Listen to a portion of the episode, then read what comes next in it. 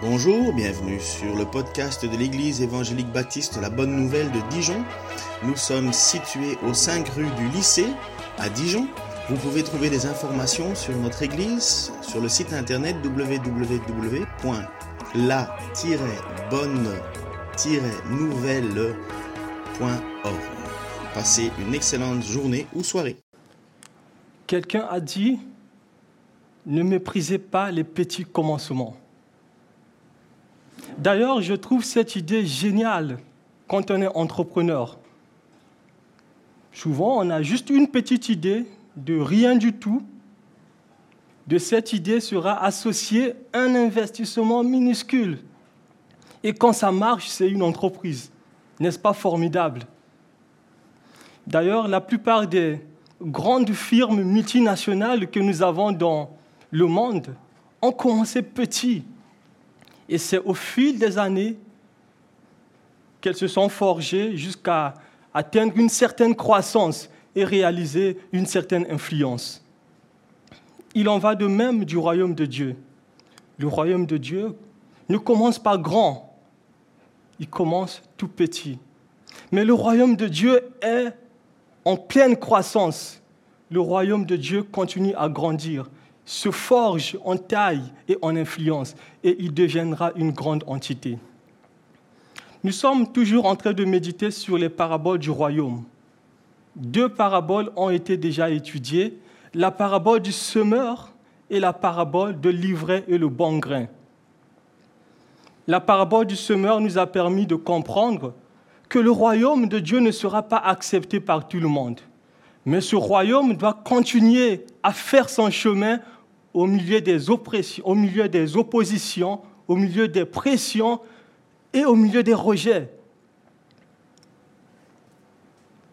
Et la parabole de l'ivraie et le bon grain nous a permis de comprendre que dans la période du royaume que nous sommes en train de vivre en ce moment, les vrais croyants, les croyants authentiques, cohabiteront avec ceux qui ont une fausse confession de foi le vrai et le mal, le, bien et le mal évolueront, les vrais et les faux évolueront jusqu'au retour du Seigneur. Ça se complique un peu peut-être dans votre compréhension des, des mystères du royaume.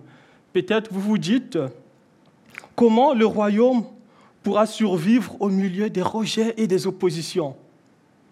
Comment le royaume grandira si le bien et le mal cohabitent, le vrai et le faux évoluent. La parabole du grain de sénévé, l'objet de notre étude de ce matin, dit Ne méprisez pas les petites choses. Ne méprisez pas les petites choses. En fait, dans cette parabole, le Seigneur nous montre que même si le royaume des cieux a commencé tout petit, il continuera à grandir, il continuera à croître jusqu'à réaliser, jusqu'à atteindre une croissance phénoménale. Nous retrouvons cette parabole dans l'Évangile selon Matthieu, le chapitre 13. Et je veux lire à partir du verset 31. Nous allons juste méditer sur les deux versets, Matthieu 13, 31 à 32. Il leur proposa une autre parabole et dit, le royaume des cieux est semblable à un grain de sénévé qu'un homme a pris et semé dans son champ. C'est la plus petite de toutes les semences. Mais quand il a poussé, il est plus grand que les légumes et devient un arbre, de sorte que les oiseaux du ciel viennent habiter sur ses branches, de sorte que les oiseaux du ciel viennent habiter dans ses branches. Jusque-là, la parole de Dieu. Le royaume des cieux a commencé petit. À quoi comparerons-nous le royaume des cieux? Regardez le verset 31. Le royaume des cieux est comparé à un grain de sénévé. Le grain de sénévé, encore appelé le grain de moutarde. En fait, le grain de sénévé, c'était la plus petite de toutes les semences que les auditeurs de Jésus étaient accoutumés de voir.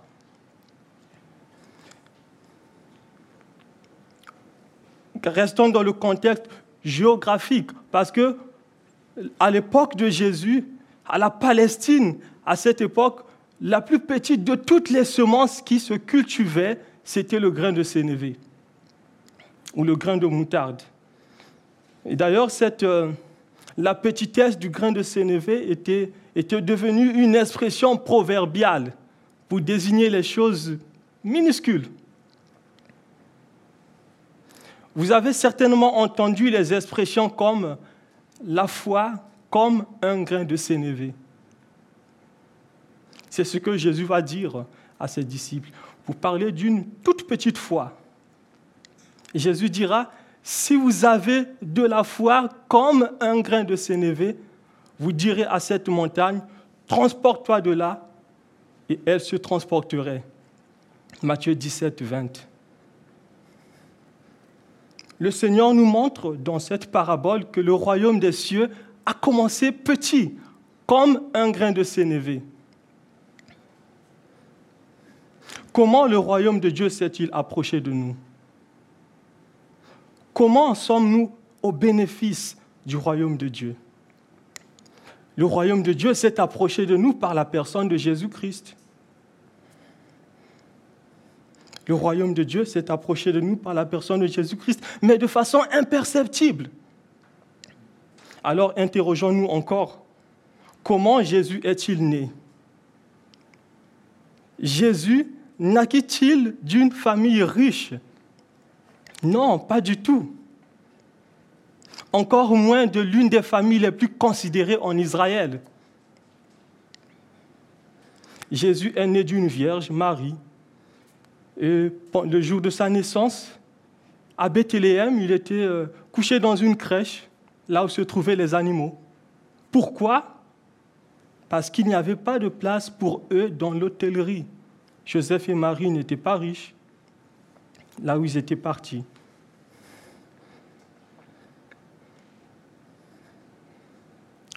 Une autre question. Jésus grandit-il à Jérusalem, la ville du grand roi? Non. Jésus grandit à Nazareth, une ville de rien du tout aux yeux des hommes. D'ailleurs, personne n'imaginait qu'à Nazareth, il sortirait quelque chose de bon. C'est ce que Nathanaël va dire dans Jean 1, 46. Peut-il venir de, de Nazareth quelque chose de bon? Personne s'y attendait. Pendant le ministère terrestre de Jésus, le royaume était tout petit, le royaume était imperceptible, au point où, malgré les miracles que Jésus faisait, les Juifs se demandaient quand même quand viendrait le royaume de Dieu? Quand viendrait le royaume de Dieu? Pourtant, celui qui accomplissait les miracles, celui qui guérissait les malades et celui qui ressuscitait les morts, c'est le roi. Quand viendrait le royaume de Dieu? Jésus répond à cette question dans Luc, le chapitre 17, les versets 20 à 21. Il dit, le royaume de Dieu ne vient pas de manière à frapper les regards. On ne dira pas, on ne dira point, il est ici ou il est là. Car voici, le royaume de Dieu est au milieu de vous. Car voici, le royaume de Dieu est au milieu de vous. Ce royaume est spirituel et invisible. Et invisible car voici, le royaume de Dieu est au milieu de nous. Ce royaume est spirituel et invisible. En fait, les Juifs attendaient que le royaume davidique soit rétabli. Ils attendaient un Messie fort et vaillant, un Messie qui les délivrerait de, la, la domination romaine. En fait, le pays d'Israël au temps de Jésus n'était plus le même pays qu'au temps de David, le grand roi. Israël était justement une province romaine. Et dans le cœur de tout Israélite, c'était ça, vraiment, ce, ce, besoin pressant que le royaume soit rétabli, le royaume de David. Mais le royaume est venu de façon invisible et spirituelle par la personne de Jésus-Christ. Par son physique, Jésus n'était pas le roi fort dont attendaient les Juifs. Non. Que dit la Bible? La Bible dit que Jésus, dans Ésaïe 53, Jésus n'avait ni beauté, ni éclat pour attirer les regards. Son aspect n'avait rien pour plaire aux hommes. Ésaïe 53. Il fallait que le Christ vienne. Il fallait que le Christ meure et ressuscite pour que le royaume de Dieu soit au bénéfice de nous. Pour que nous soyons au bénéfice du royaume de Dieu, il fallait que le Christ vienne, qu'il meure et qu'il ressuscite. Il fallait que le Christ vienne il fallait que le Christ meure et ressuscite. Il fallait qu'il envoyât le Saint-Esprit pour que le royaume de Dieu connaisse une croissance phénoménale. Le Seigneur Jésus a dit lui-même dans, dans les évangiles, En vérité, en vérité, je vous le dis, si le grain de blé qui est tombé ne meurt, il reste seul. Mais s'il meurt, il porte beaucoup de fruits. Jean 12, 24. Oui, Christ est mort sous la croix pour nos péchés. Il n'est pas mort sous la croix pour ses péchés. Non, lui, il n'a jamais péché. Il est mort sous la croix pour nous, pour nos péchés. Il est mort sous la croix pour nous réconcilier avec Dieu. La Bible dit dans Romains 5, 12, comme par un seul homme, le péché est entré dans le monde et par le péché la mort. Ainsi la mort a atteint tous les hommes parce que tous ont péché. En parallèle, la Bible dit que le salaire que produit le péché, c'est la mort. Oui, mes frères et sœurs, Dieu aurait dû nous laisser mourir dans nos péchés, mais il a envoyé son Fils unique, Jésus-Christ, pour réparer le dommage. La Bible dit que Christ est celui dont Dieu avait prédestiné pour être par son sang, pour ceux qui croiraient, victimes ou propitiatoires, c'est-à-dire le sacrifice destiné à subir la colère de Dieu, pour que Dieu devienne propice à notre égard, pour que nous soyons acceptés par Dieu. Christ était prédestiné pour être la victime propitiatoire, le sacrifice destiné à subir la colère de Dieu pour que Dieu devienne, pour que nous soyons favorables à l'égard de Dieu. Romains 3, 25. Christ est mort sur la croix à notre place. En mourant sur la croix, Christ s'est substitué à nous. Mais c'est une substitution pénale. Christ a bu la coupe de la colère de Dieu jusqu'à sa dernière goutte. Les Écritures disent que ce sont nos souffrances qu'il a apportées sur la croix. Christ était blessé pour nous. Il était blessé pour nos péchés, brisé pour nos iniquités, et le châtiment qui produit la paix est tombé sur lui. Ésaïe 53. Christ est mort et Dieu l'a ressuscité pour notre justification. En fait, la justification, découle de notre statut devant Dieu. Le fait que nous ne soyons plus déclarés coupables, mais nous sommes maintenant déclarés justes à cause de l'œuvre de Christ sur la croix. C'est en plaçant notre confiance en Jésus-Christ, en lui confiant le volant de notre vie, que nous devenons acceptables devant Dieu, que nous devenons enfants de Dieu, nous devenons fils du royaume, concitoyens des saints et membres de la famille de Dieu. Oui.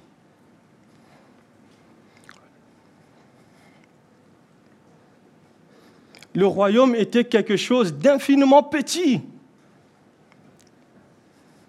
Une sémence infiniment minuscule au regard des hommes. Il n'est pas resté petit. Le royaume est en pleine croissance. Le royaume est en pleine croissance aujourd'hui. Et la métaphore du grain de sénévé que le Seigneur a employé pour représenter le royaume devrait un peu plus vous parler maintenant.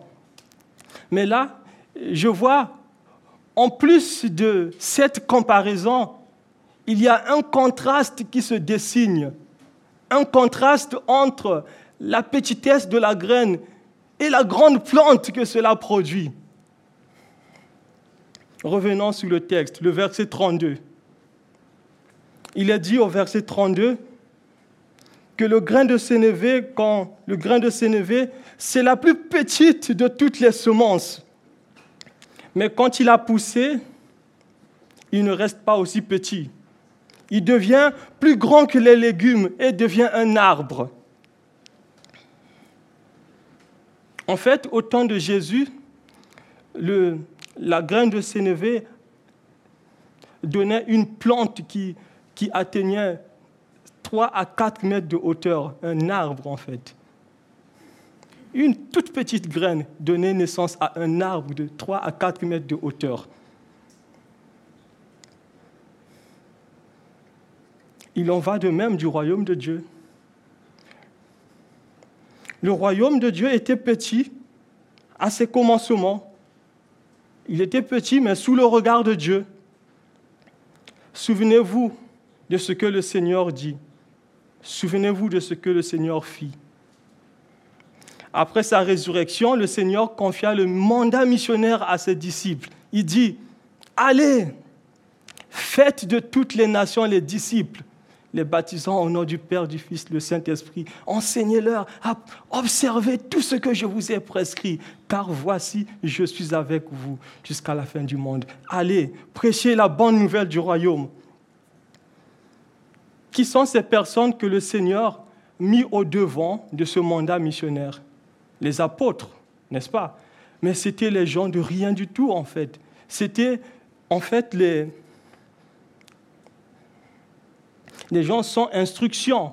C'est ce que les Écritures disent. C'était les hommes sans instruction avant leur rencontre avec le Seigneur. Qui pourrait imaginer qu'avec cette poignée d'hommes, Dieu bouleverserait le monde? Personne. Ne négligez pas les petits commencements.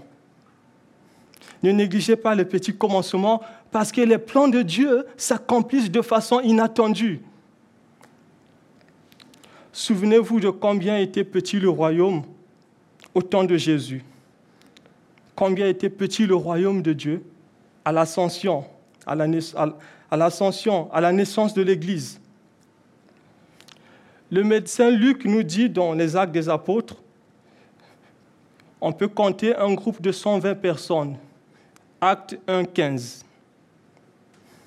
À la naissance de l'Église, à la Pentecôte, quand les disciples reçurent le Saint-Esprit, l'apôtre Pierre prêche la parole et Dieu touche les vies. 3000 conversions. Mais ça ne s'arrête pas là. Dans Acte, 2, dans Acte 4, 4, 5000 hommes tournent vers Jésus. Aujourd'hui, le royaume est en pleine croissance l'évangile est répandu dans le monde entier. L'évangile a atteint les extrémités de la terre. On compte les continents du monde, on a au moins un chrétien dans, chaque continent. Et le Seigneur continue à attirer les âmes vers lui. Nous avons justement la semaine passée eu les baptêmes dans cette église, n'est-ce pas? Il y a une sœur et deux frères qui se sont tournés vers le Seigneur, cela montre encore que le nombre de croyants, le nombre de ceux qui appartiennent à Jésus augmente. Le nombre de croyants augmente. Qui sont ceux qui font partie du royaume de Dieu? Ceux qui font partie du royaume de Dieu, c'est ceux, tous ceux qui ont été touchés par la puissance de l'Évangile je ne parle pas là du royaume des cieux qui prend en compte les croyants et les non-croyants. Je parle du royaume de Dieu. Ceux qui font partie du royaume de Dieu, c'est ceux dont le nom est écrit dans le livre de vie. Ceux qui sont nés de nouveau, ceux qui sont réellement nés de nouveau. Ce sont eux qui sont les membres du royaume de Dieu. Apocalypse 21, 27 dit que dans le royaume de Dieu, il n'entrera rien de souillé, ni personne qui se livre à l'abomination et au mensonge. Il n'entrera que ceux dont le nom est écrit dans le, livre de vie de l'agneau, c'est-à-dire ceux qui sont réellement nés de nouveau. Le royaume des cieux était à ses débuts une petite graine. Il est devenu un arbre, de sorte que même les oiseaux du ciel viennent se reposer sur ses branches. Le royaume des cieux est au bénéfice de tous. Si nous revenons à notre texte de départ, au verset 32, il est dit que le grain de sénévé, quand il a poussé, il devient plus grand que les légumes il devient un arbre, de sorte que les oiseaux du ciel viennent habiter dans ses branches. Verset 32. En fait, dans l'Ancien Testament, on emploie souvent l'image d'un grand arbre qui abrite les oiseaux et les animaux pour euh, parler d'un grand royaume. On peut retrouver cette, euh, cette image dans dans la vision du roi Nabucodonosor, dans Daniel 4. En fait, ce roi eut un songe, le roi Nabucodonosor, il eut un songe qui le terrifia. Il vit en fait au milieu de la terre un arbre d'une grande hauteur. Cet arbre était devenu grand et fort. Sa cime s'élevait jusqu'aux cieux et on le voyait des extrémités de toute la terre. Son feuillage était beau et ses fruits abondants. Il portait de la nourriture pour tous. Les bêtes des champs s'abritaient sous son ombre. Les oiseaux du ciel faisaient leur demeure parmi ses branches.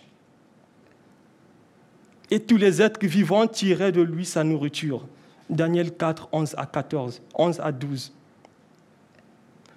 le roi Nabucodonosor ne, ne comprenait pas le rêve du grand arbre qu'il eut. Alors il va faire appel à, tous les sages de Babylone. Il fera appel à des magiciens, à des astrologues, les, les devins, et personne ne put donner l'explication du rêve au roi. Alors le roi Nabucodonosor va faire appel à Daniel. Daniel, l'homme en qui réside l'Esprit de Dieu. Et Daniel va donner l'explication du rêve au roi.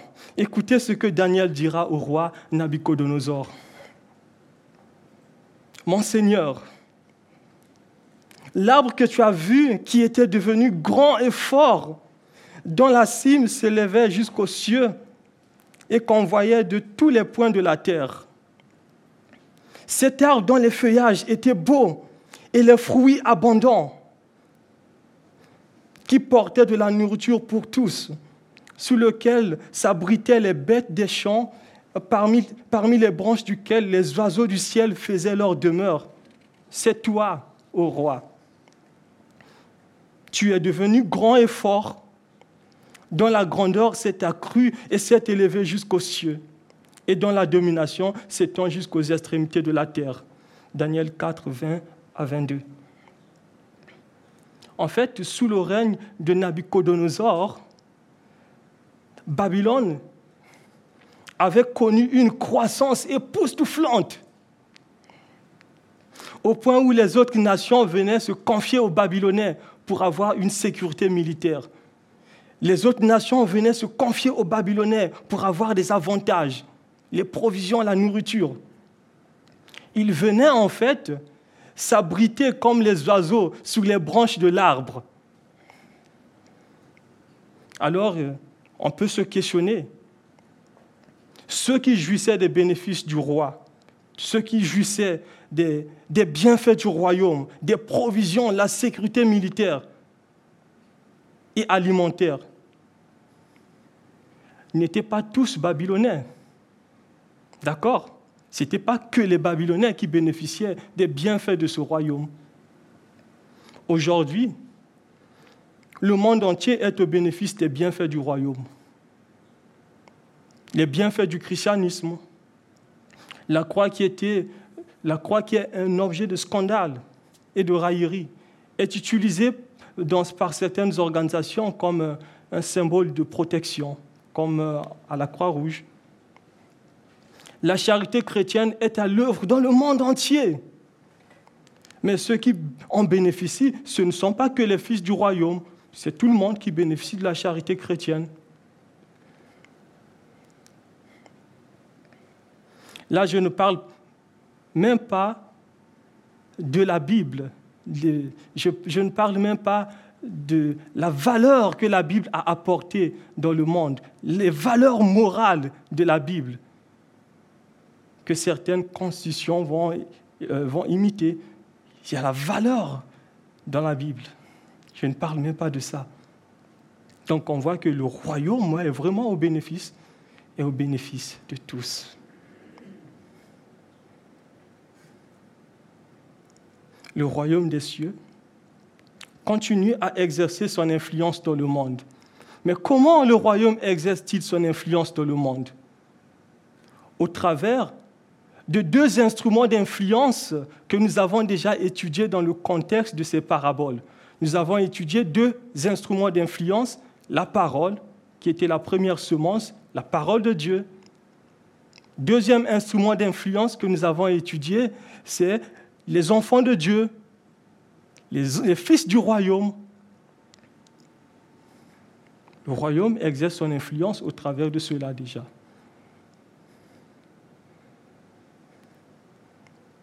Nous,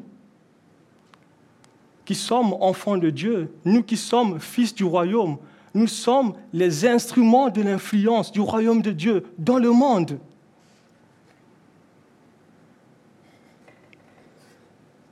Ce n'est pas pour rien que le Seigneur va nous placer dans tel lieu, au travail, à l'école, partout. Nous sommes un instrument d'influence du royaume de Dieu. Et le Seigneur lui-même, il a dit dans le serment sur la montagne, vous êtes, nous sommes le sel de la terre et la lumière du monde.